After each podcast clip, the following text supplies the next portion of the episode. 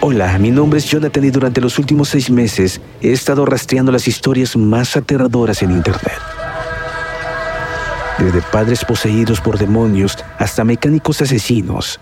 Estas son historias de todo México y estoy listo para compartirlas contigo. Escucha archivos perdidos en Apple, Spotify o donde sea que escuches tus podcasts.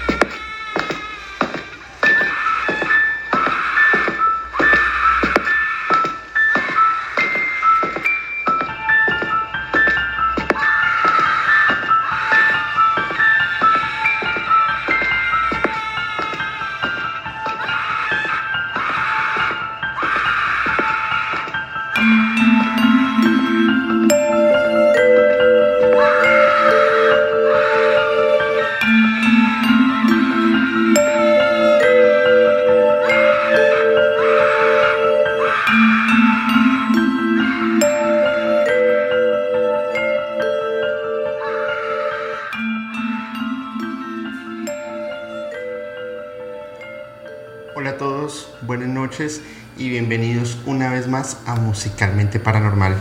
Gracias por acompañarnos en este nuevo capítulo que les prometo va a estar alucinante. De por sí me costó mucho trabajo escribir los guiones porque la atmósfera que se dio durante la investigación se volvió bastante tensa con, con algunas de las historias. Eh, y bueno, ya, ya, ya, ya me podrán entender cuando vayamos desarrollando un poco más a fondo lo que traemos preparado para el día de hoy. Eh, les tengo una magnífica noticia. Esta semana llegamos a los primeros mil suscriptores al canal de YouTube, lo cual para mí y para la gente que, que me ha apoyado ha sido un éxito total. En serio, mil y mil gracias. No, no me caben las palabras de agradecimiento y esto lo único que me invita es a traer cada vez material más preparado, con, con, con, un poco más de misterio, con un poco más de explicaciones, pero sobre todo despertarles ese sentimiento de, de querer descubrir cosas nuevas. Los invitamos nuevamente a que sigan nuestro perfil en Instagram y TikTok. Nos encuentran como musicalmente punto paranormal y en YouTube y en Spotify estamos como musicalmente paranormal. Por favor, suscríbanse al canal, compártanlo, coméntenlo y hagamos que esta comunidad siga creciendo cada vez más y más y más y que lleguemos a diferentes partes del mundo. Hoy por hoy ya nos escucha gente en España, nos escucha gente en China, es increíble eso, me enviaron un mensaje de China, Argentina, Paraguay, Chile, mi amada Colombia, Bolivia, por supuesto México, que eh, me, me, ha acogido entre, entre entre sus brazos y no soy mexicano porque por ahí estaban diciendo que, que, si era de Colombia, que de dónde era. Y bueno, pues acá estamos y vamos a iniciar con este tercer capítulo, esta tercera entrega que se llama Terror y Atención. Eh, y en las anteriores entregas habíamos hablado un poco sobre cómo el black metal había ido evolucionando eh, a medida de los años, desde que Venom hace su entrada con con un tema más de, pues entra al ruedo con un comportamiento de algo de violencia, pero no tan fuerte como, como ya la onda del, del, black metal o, de un dark metal que, que, que tiene sonidos más, más pronunciados. ¿sí? Sin embargo, no se deja de lado los comportamientos eh, misantrópicos, temas de ocultismo, aberraciones que por supuesto son historias que rayan en lo absurdo, como lo hemos visto ya en anteriores capítulos. Definitivamente la muerte de Dead eh, y de Euronymous, el, capturar a Barbie Kernes y todo lo correspondiente han marcado un hito y han dejado una huella dentro de toda la escena musical. Sin embargo, estas no son las únicas historias aberrantes que vale la pena destacar y lo hablaremos en, en, en, en futuras entregas cuando veamos los casos, por ejemplo, de Gorgoroth o Anna Barney, que a pesar de que no, no, no es black, genera una atmósfera bastante complicada y densa de, de, de, explicar. Un subgénero que ha dado mucho que hablar durante, durante la escena musical ha sido el Black Doom o el Depressive Suicidal Black Metal. Eh, y sus canciones no solamente están cargadas de mensajes anticristianos, sino con mucho dolor, una atmósfera densa, pesada, llena de oscuridad, que definitivamente lleva a los oyentes a, tener pensamientos suicidas, haciendo honor a lo, alusión al, al, al nombre de género y a lo que se quiere escuchar. Una de las bandas más representativas que merece realmente muchas horas de investigación, que merece ver documentales, leer documentales, leer lo que ellos han escrito eh, y tratar de comprender su pensamiento raro. Definitivamente Silencer, que surge en el 95 en, esto, en Estocolmo con un guitarrista de 13 años, muy joven en ese momento, Andreas Casado, y el reconocido y controversial multiinstrumentista, compositor, arreglista, productor, Nate Nate Nathan, con canciones que hablan abiertamente del desprecio a la vida, misantropía, locura, que sin conciertos ni apariciones al público, por lo menos conocidas, se convierten en una banda culto dentro del black metal y en, dentro del subgénero del eh, black doom lanzan su primer álbum en el año 98 llamado Death Buries Me con seis canciones y entre ellas ya empiezan a incorporar algo que se conoce hoy por hoy como el dark ambient además de escucharse los gritos de desgarradores de Natram que cada vez que iba cantando se iba mutilando se cortaba, se golpeaba para llevar su voz a niveles extremos y poder expresar de forma más real el dolor y lo que, lo que él quería mostrar en estas canciones. Su canción eh, Nails and Thunderbolts tiene un, es un videoclip muy raro y les dejo el link en la descripción del video con cortes de la película de terror experimental Begotten, la cual es, una, es un film que trata la historia del Génesis en un mundo paralelo con un ambiente muy pesado y muy cargado eh, una vez lanzan el disco, la banda se disuelve. En las pocas fotografías que, que se conoce en Natram, observamos un personaje con la cara tapada, con cortadas, maquillaje y mucha sangre, la verdad no, no dudo. Pero el detalle que llama la atención y por lo cual es muy reconocido también es porque en vez de manos lleva consigo unas pezuñas de cerdo eh, y esto lo vuelve también un poco perturbador, sobre todo si se tuviese la oportunidad de verlo en vivo, considero que podría dar un poco de, de temor. Pero el, el, cómo se ve este personaje no es lo que lo vuelve protagonista. Ni siquiera el, el desgarrar su voz a través del dolor para generar un ambiente lúgubre o, el misterio que encierra el por qué no tenía esas apariciones en público, sino lo que vuelve bizarra esta historia eh, es cuando se vuelve, se disuelve, perdón, Silencer. Eh, bueno, el guitarrista toma un camino, un camino diferente, pero sigue dentro de la, dentro de la onda del black metal pero Nate Nate Natram no, no toma ese mismo rumbo. De por sí no se tienen datos exactos de dónde nació, cuál es su edad, el nombre de sus familiares. Esto se ha mantenido de, dentro de una forma hermética por alguna extraña razón. De por sí no se tiene veracidad si los hechos de Natram, algunos de los hechos que se narran, son verídicos o no.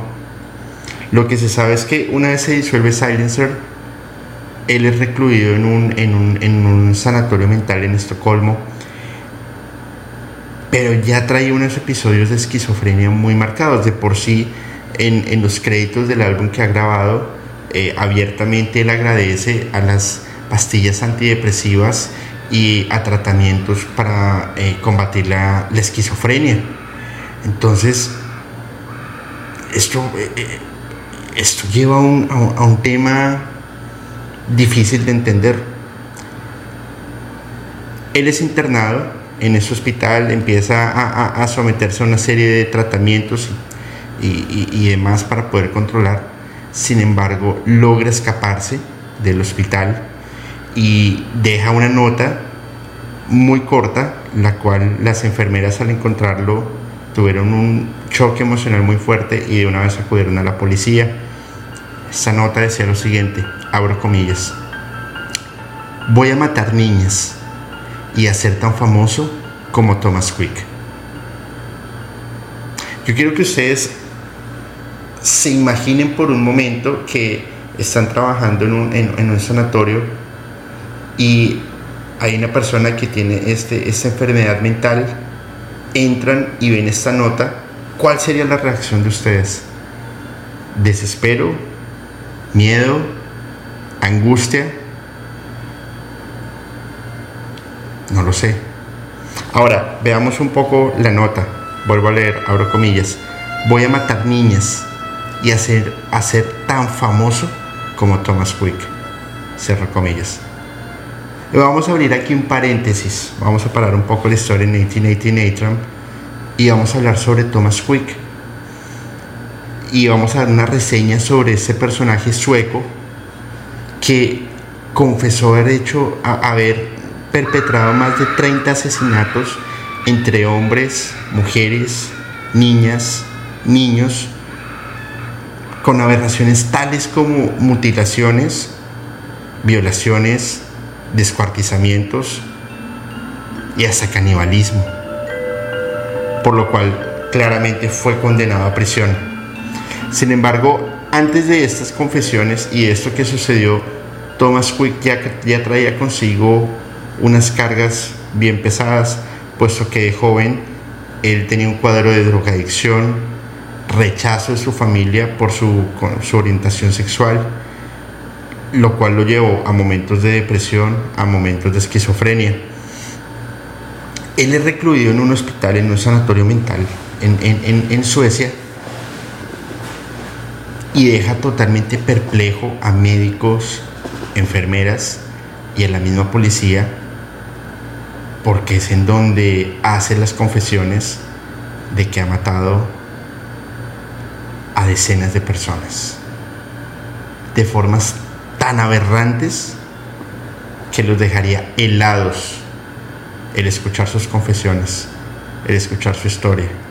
Y poco a poco se convirtió en un efecto bola de nieve porque empezaron a cada vez llegar más personas a hacer la investigación, empezaron a buscar los sitios en donde él decía haber enterrado los cadáveres. Y esto duró muchos años. Lo raro de este asunto es que el señor Quick es lo que yo le llamaría un perfecto mentiroso, puesto que nada de esto fue cierto. Él simplemente quería un poco de atención. En la descripción del video les voy a dejar el adelante de una película que se llama The Confessions of Thomas Quick. Les, recomiendo vean el film. Es, es para que ustedes entren un poco en la cabeza de, de, de, de esas personas que perciben el mundo de una manera totalmente diferente y viven en otra realidad que para ellos es normal. Para otros Quizá no. Eso solamente lo pueden decidir ustedes.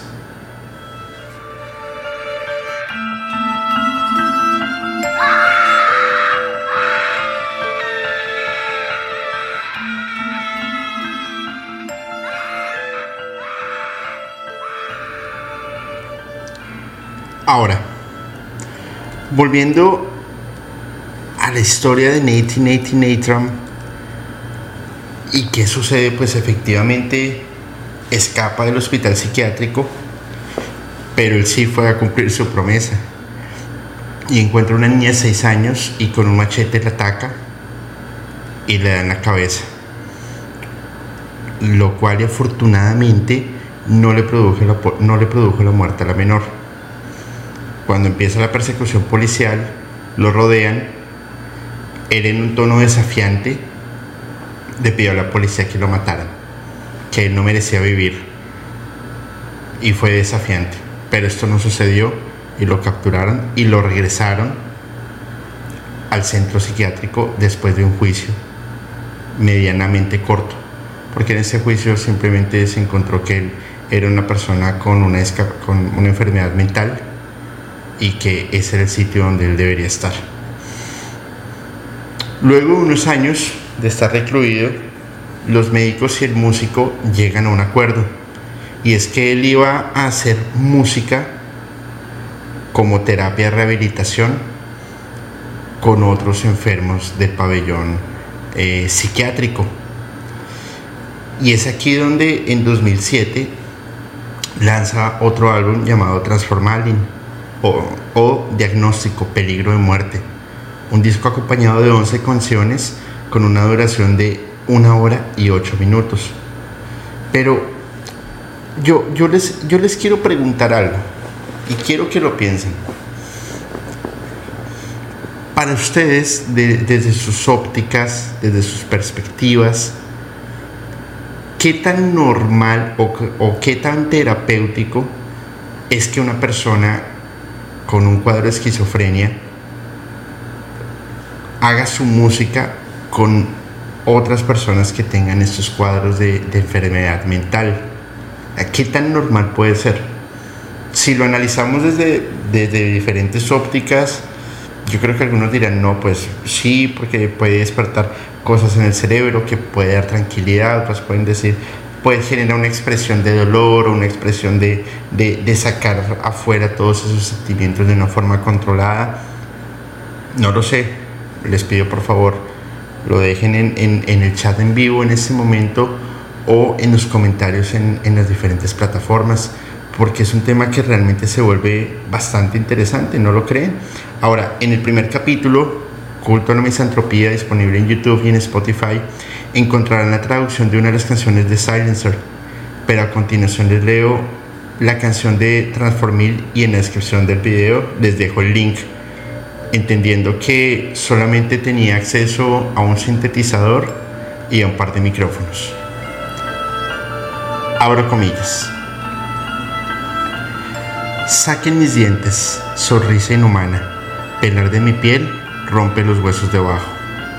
Desestimarme, controlarme, me corté la garganta, transfórmame, transfórmame.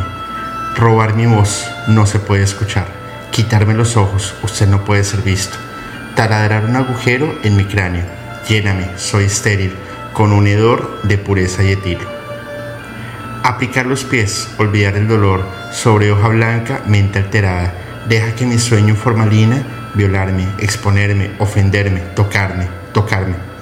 Después de que esté muerto, o solo llévame por el desagüe, no humano y con una cara de cerdo, ponme a dormir. ¿Qué tan normal puede ser esto. Además de qué buen negocio puede llegar a ser, ¿no? Hacia el 2011, en la página de Natram, se conoce que él ha sido dado de alta del hospital y se encuentra viviendo en algún lugar de Suecia, para así en el 2012 sacar su libro de poesías llamado al español Corazón de Cerdo, lo cual les leeré uno de los poemas, pero les pido el favor vayan a la descripción del video y miren el libro con sus propios ojos y dejen sus comentarios en el canal. Abro comillas. Diamante negro, ángel negro. Barre tus tormentas negras sobre mi cara golpeada. Perfora mi corazón con tus ojos negros de maldición. Hunde tus uñas negras en la carne de mi carne. Déjame beber tu saliva de pecado negro y orinar en mi piel. Cortada y blanda, dame un beso venenoso. Con tus labios negros rígidos, apuñalarme en la espalda cuando te beso por la espalda. Apuñálame por la espalda mientras trago tu licor negro. Yo pienso que una persona que expresa el dolor a través de su música o de su poesía con un cuadro de esquizofrenia, un intento de asesinato, eh, claramente quiere seguir expresando muchas cosas, unas de manera artística, otras de manera más violenta, no lo sé, pero la industria de la música, fíjense cómo aprovecha estos estados y los monetiza, los vuelve un negocio, más allá de lo que es la, concepción de la misma persona como tal. No, no voy a entrar aquí en una reflexión eh, filosófica, ni mucho menos, porque además no soy quien para hacerlo, simplemente estoy haciendo una, una reflexión frente a un trabajo de investigación. Pero es un tema bastante fuerte y bastante particular lo que podemos encontrar en, en, este libro, además que muestra fotos de él que realmente dan mucho miedo. Son fotos que transmiten el dolor y les invito a que ustedes las vean en, la descripción del video porque realmente me parece bastante aterrador.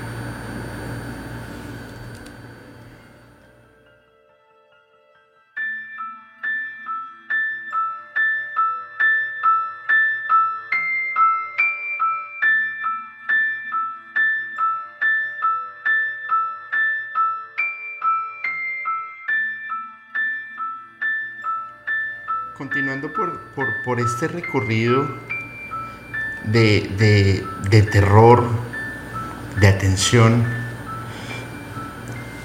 otra de las bandas cargadas de odio, misantropía, aberraciones sin precedente, eh, son los, los personajes de Stalag, procedentes de Países Bajos, cuya banda está inspirada en la concentración de los campos nazis, a pesar de que vienen de Países Bajos, y agregan a su nombre las letras GH, haciendo alusión a Global Holocaust.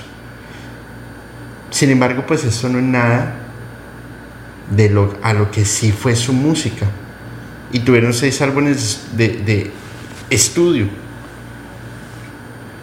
Project Nihil 2003, Project Terror 2004, Nihilstic Terror 2006 y en este tercer álbum lo que más me llama la atención es la portada. Porque quiero que la vean con mucha atención.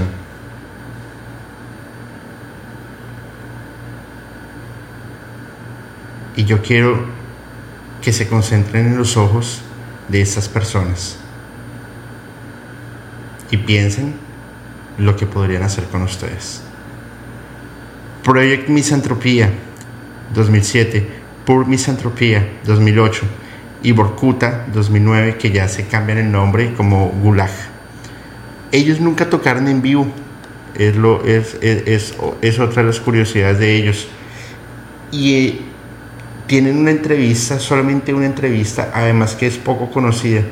Y ¿Cuál es la historia? ¿Cuál es el misterio? Es que se rumora que uno de estos músicos trabajaba en un hospital psiquiátrico y lo que hizo fue se llevó a 10 enfermos mentales, los han encerrado en un sitio desconocido, en un cuarto oscuro, con amplificadores grandes, con strobers y con una guitarra distorsionada a todo volumen, empezó a generar diferentes eh, tonalidades disonantes y algunas sin ningún tipo de construcción musical esas, personas con, estados mentales diferentes entraron en desespero, entraron en, locura absoluta y al empezar a, grabar los gritos de horror y desespero fue lo que llevó la consecución de, las voces del álbum. Luego esto los llevaron todos a una fábrica abandonada y, en uno de, y una de estas personas era un asesino en serie y varios esquizofrénicos. Y allí volvieron a repetir el ejercicio varias veces. Inclusive se rumora que uno de los músicos casi es asesinado en vista del desespero, del odio y de la locura que se estaba cometiendo. Es un tema realmente aberrante. La secuencia de los álbumes es exactamente la misma, una atmósfera llena de, desespero, muy densa. A mí en lo personal me, me hizo sentir un poco incómodo escuchar algunas de las canciones, pero en el lanzamiento de Pur Misantropía en el 2008 hay un hecho súper perturbador y es que la carátula del disco fue dibujada por un esquizofrénico. Y si lo detallan muy bien, ustedes podrán percibir el dolor y algunas aberraciones. Pero ustedes qué opinan? Vean esa carátula, por favor. Y por favor comenten en el chat en vivo o en los comentarios qué les transmite. A mí me transmite miedo, me transmite angustia y me transmite dolor. Cómo una persona con esta esquizofrenia puede percibir el mundo y cómo alguien es capaz de hacer esta aberración. Las pocas palabras que se conocen de, estas de esta banda dicen lo siguiente, ahora comillas. Grabamos a pacientes mentales porque queríamos expresar el odio y el dolor de algunas personas y llevarlas a la realidad para que las sientan. También, también hemos querido recrear los sonidos de los campos de concentración nazis. Ya ustedes me dirán qué piensan y, cómo se sentirían. Y no estamos hablando de un álbum, estamos hablando de varios. A esto y a mucho más llegan los límites de algunas personas en el mundo. Pero solamente ustedes pueden darse una idea de ello.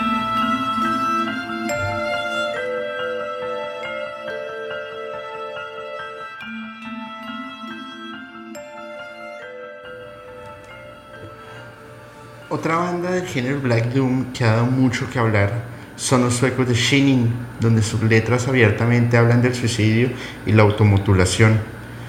Y ellos mismos lo expresan de la siguiente manera, abro comillas. Por supuesto que apoyamos al suicidio. Shinin apoya todo lo negativo en este bastardo mundo en el que vivimos. Hemos tenido un par de casos en el pasado con personas que han terminado sus vidas bajo la influencia o parcialmente bajo la influencia de nuestro trabajo. Y por supuesto, esa es una verdadera bendición. Sin embargo, oramos por un mayor número de muertes.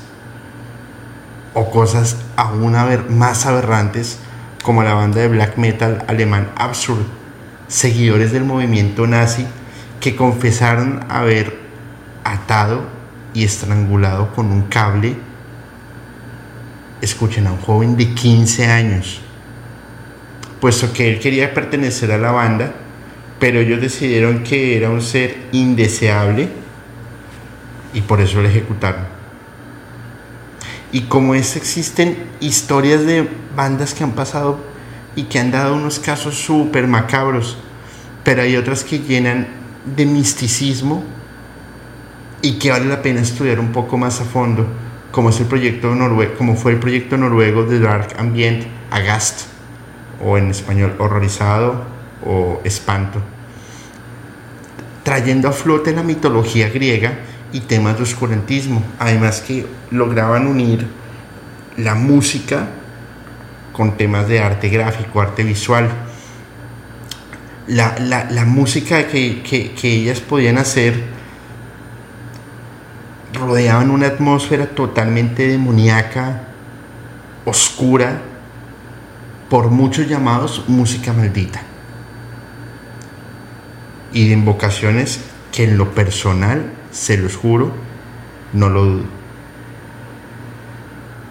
Yo les invito por favor a escuchar el álbum que les dejo en la descripción del video con audífonos entre 2 y 4 de la mañana con la luz apagada. Y yo les puedo asegurar que van a sentir como alguien los va a estar observando de cerca. Como la temperatura y el ambiente, la temperatura va a bajar y el ambiente se va a colocar mucho más denso. Les invito a que en este momento miren hacia su lado derecho y van a entender a lo que me refiero.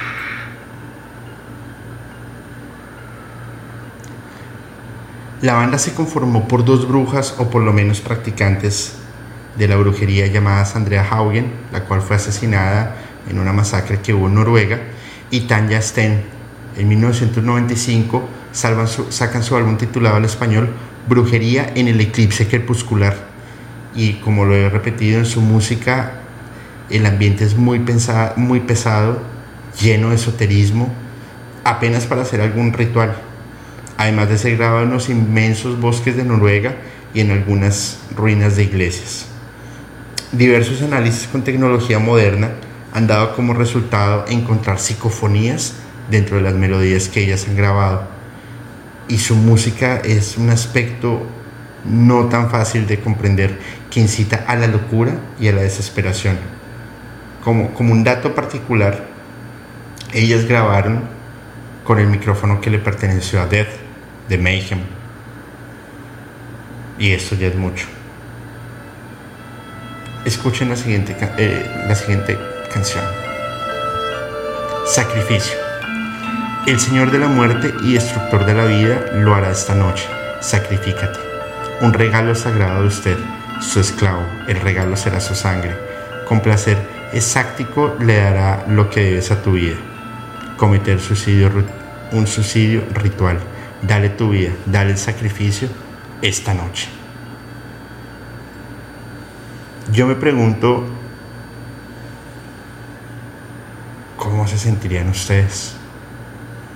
¿Cómo la música logra rodear y generar esta, este, este ambiente? Eh, sí, generar este ambiente de terror, de miedo, de pánico, escepticismo. Y es que en estos tres capítulos que, hemos, hemos visto, lo vemos desde el lado de la misantropía, como un estado mental, desde el lado de la esquizofrenia, desde el lado del ocultismo, desde el lado de lo paranormal, desde el lado de lo sádico, de lo satánico, de lo aberrante. Pero fíjense que todo nos está llevando a un, a un mismo punto y es a volver incomprensible lo que creíamos que era comprensible. Y el, black metal no quiero estigmatizarlo, ni mucho menos, pero muchas personas lo, lo, ven y, me lo han escrito. Es que yo no escucho black metal o no me gusta o es puro ruido, pero hay historia detrás de esto, como detrás de muchos otros géneros. Entonces, la, reflexión acá sería hasta dónde puede llegar la capacidad humana, hasta dónde puede llegar la creación dentro de la locura, el desespero dentro de la calma. ¿Hasta qué punto quisieran llegar ustedes? Porque aquí solamente hemos hecho la reflexión de algunas bandas. Pero yo estoy seguro que si seguimos investigando, vamos a encontrar historias aún más fuertes. En las próximas entregas van a estar igual bien interesantes. Vienen dos invitados de lujo en el cual vamos a hablar un poco sobre la influencia paranormal de la música en los mensajes religiosos. Vamos a meter de lleno un tema bien álgido y vamos a hacernos un primer especial dedicado a una de mis bandas insignia en historia, que son los grandes de Pink Floyd. Y se viene un capitulazo, capitulazo, se los aseguro. Eh, por ahora nuevamente, mil gracias por seguirnos en, las diferentes plataformas. Espero puedan compartir el video, lo puedan comentar y me dejen sus comentarios. Vive la música, escucha la música, pero piénsala de una forma diferente. Soy Julio y les deseo a todos buenas noches.